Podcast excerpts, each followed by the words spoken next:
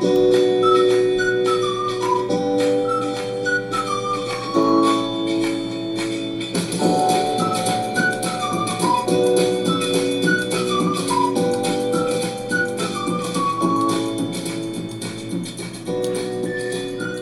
万卷书，行万里路。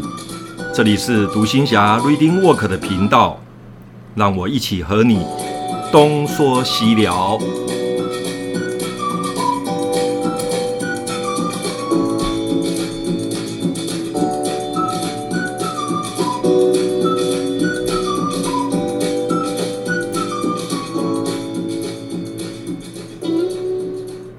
Hello，大家好。我是独行侠咖啡哥，今天要来和您啊、聊一聊佛教的一位高僧，他也就是啊禅宗的初祖，中国禅宗的初祖，我想大家都是耳熟能详的达摩祖师。呃，达摩祖师呢，他在啊、中国的民间或者是野史里面，或者甚至有一些。啊、部分的正史都有稍微提到达摩祖师。那达摩祖师这部片子呢，啊、我在多年前啊、曾经在 YouTube 上面看到过。那不管是台湾、大陆或者是香港华人地区拍达摩祖师的电影，大部分都是把他啊、拍成是一个武功高强的高手。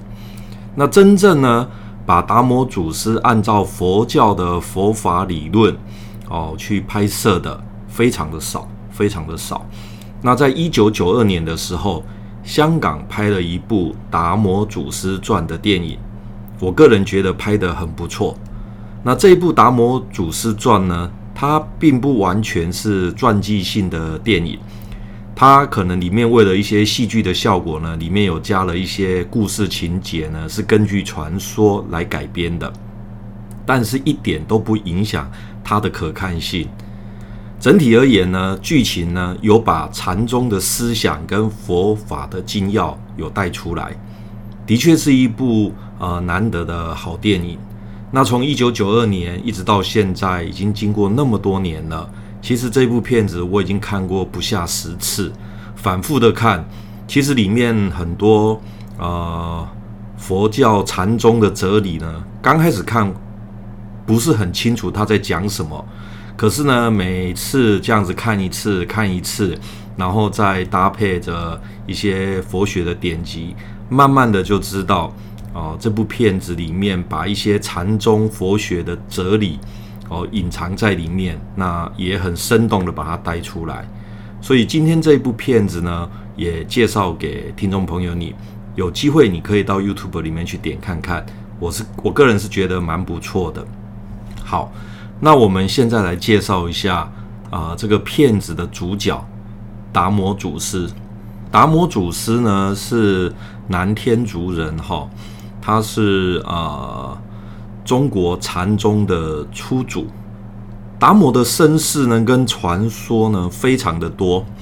那以他的弟子谭林啊的著作呢，是目前啊、大家所能接受的，也是大家所能传传扬的。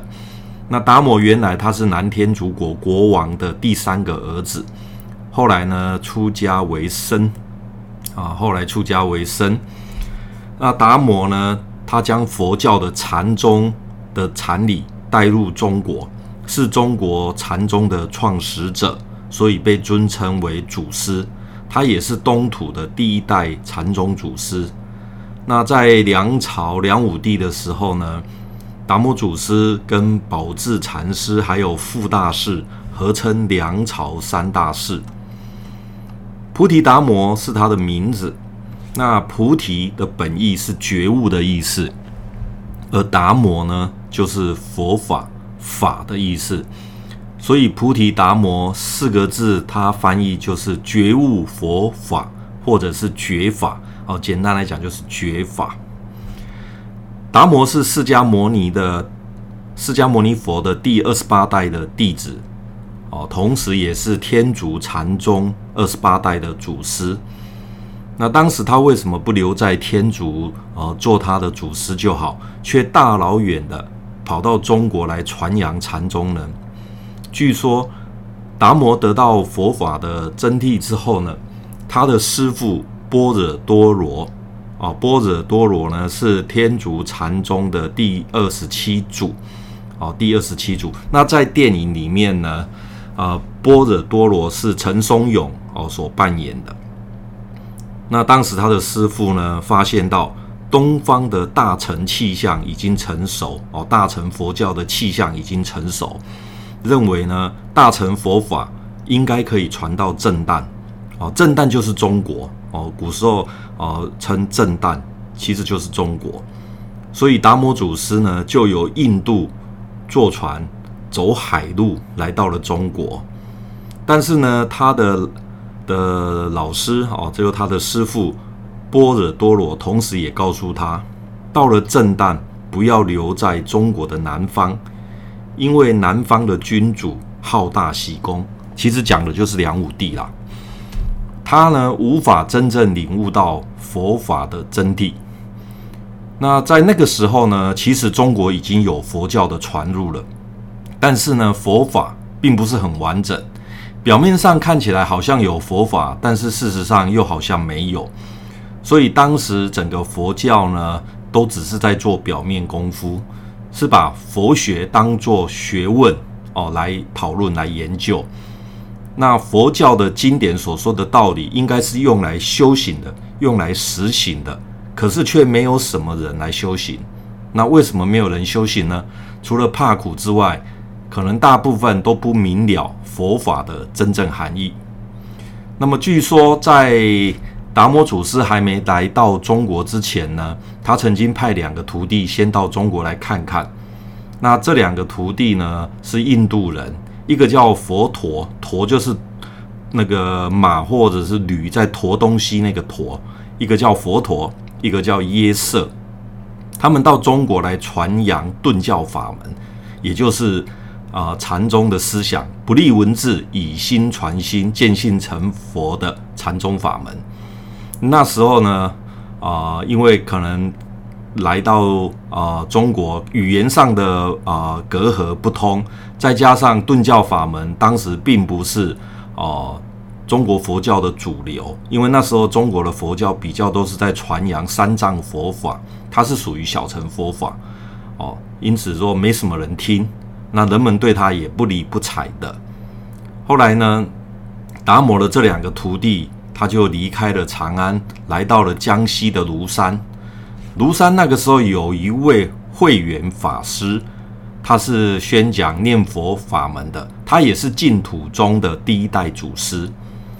啊，慧远大师见到他们就问说：“你们两位是从印度来的和尚，那你们传的是什么法门呢？”啊，这两位印度的的呃和尚呢，因为不太会说中国话，所以沟通上有困难。这个时候，他把手伸出来。手变成拳，拳变成手，然后问慧远大师说：“这样快不快？”慧远大师说：“很快。”那他们就说：“菩提跟烦恼也是这么快。”慧远大师真的是一个呃得道的高僧啊，当下就开悟了，当下就开悟了。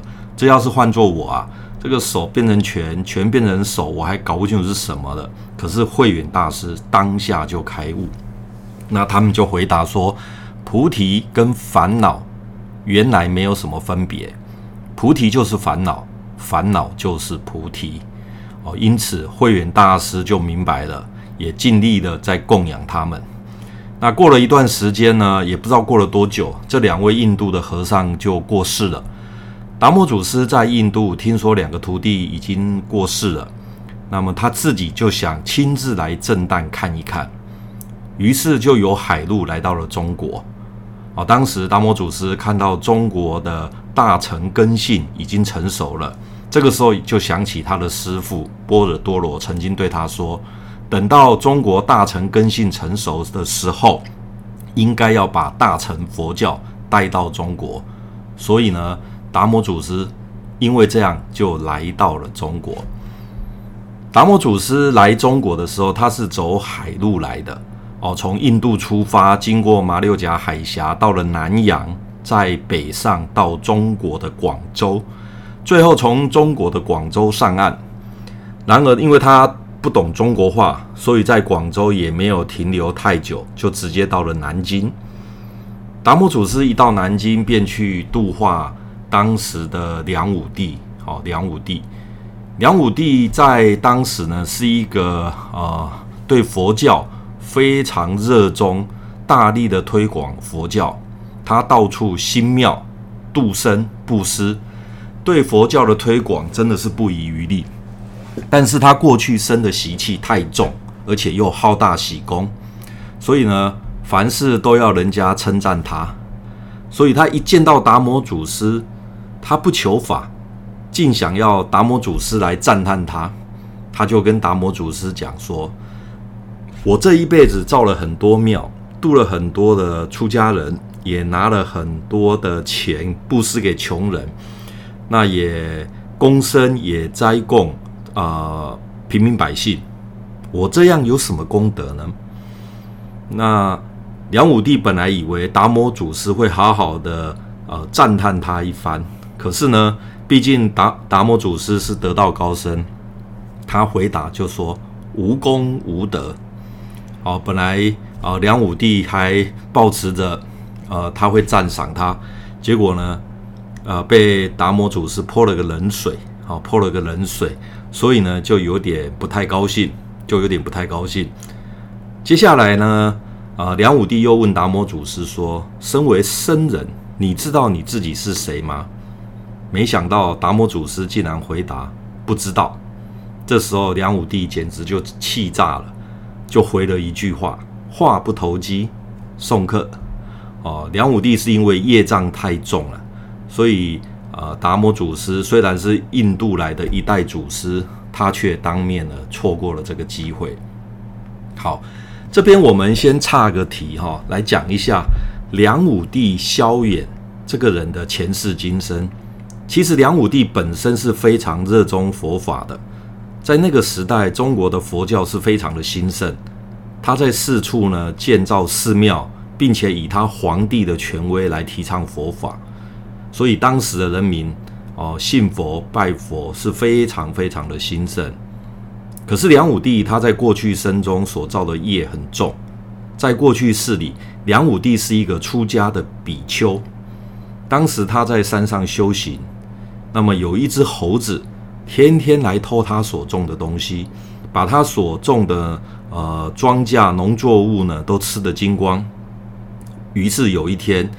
啊，梁武帝就把这一只猴子逮住了，哦，抓到了，并且把它关在山洞里，用石头把洞门给堵起来。他本来只是打算要把这个猴子关个几天，教训教训他一下。结果呢，呃，梁武帝可能忘记这件事情了，啊，忘记了这件事情，没有把它放出来。结果这一只猴子呢，就活活的在山洞里饿死了。那么到了这一世的时候，哦，当时出家的比丘呢，就做了皇帝，也就是梁武帝。哦，之前前一世，呃，梁武帝是当一个比丘和尚，那么这一世呢，他就成为了皇帝。而那只被他饿死的猴子呢，他这一世就脱身做了东魏的大将侯景。侯景，呃，在梁武帝太清元年的时候呢。侯景率部队投降了南朝的梁武帝，梁武帝为了收复中原，而就接纳了侯景，并且封他为河南王。梁武帝在位的中后期呢，哦、呃，他非常的笃信佛教，终日呢却不事朝政，后来还呃出家哦、出家，并且呃大家那个群臣就想到皇帝出家那。这是对国家来讲，这是何等重重大的事情啊！国家怎么可以一天没有皇帝呢？所以呢，群臣呢又用呃巨款哦把他赎身赎回来。那么梁武帝晚年呢，各地的诸王呢，呃无不拥兵自重哦，吏治不彰，因为梁武帝太醉心于呃佛佛教，太醉心于呃建庙。所以呢，他对朝政呢就不是很用心的在经营，慢慢的呢，呃，整个呃朝纲就不正，那么呃整个国家就开始走向腐败，形成了人人厌苦、家家思乱，这也是最后给了侯景可乘之机啊。由于东魏的皇帝对侯景的叛逃非常的不满，后来呢，当梁武帝的兄长，他的兄长的儿子叫萧渊明，他被东魏俘虏之后呢，梁武帝就打算用侯景来跟东魏进行交换。结果不巧，这件事情被侯景得知了，因而激怒了侯景。于是，在公元五百四十八年的时候，侯景先下手为强，举兵反叛梁武帝。侯景带着兵呢，直接把南京城就攻下了，并且虏获了梁武帝，也把他关押在台城里面，又把所有可以吃的东西全部拿走，不给他东西吃。最后，梁武帝就饿死在那个地方。这也就是因果报应不爽。前世的梁武帝饿死了猴子，今生这个猴子就是侯景，同样的也把梁武帝饿死了。这就是因果循环。好，那我们现在回到正题啊，回到正题。达摩祖师因为跟梁武帝话不投机，随后就离开了南京。然后呢，在路上呢，他遇到了神光法师，在南京的雨花台讲经说法。当时呢，当地流传着一句话，就是在讲神光。那么说呢，神光讲经委婉动听，地生金莲，顽石点头。也就是说，呃，神光讲经说法是非常非常的厉害。哦、他每一次讲经呢，在旁边听经闻法的人，常常把整条马路哦、或者是巷道呢，挤得水泄不通。达摩祖师离开梁武帝后，一路北上，哦、就在这时候路过雨花台。刚好看到神光哦，在那里讲经说法，他就顺便夹在人群当中，侧耳来听一下，到底神光讲的佛法到底是什么样的佛法。那么听到神光讲的啊、呃、地方，他认同，他就点点头；如果不认同，那么他就摇摇头。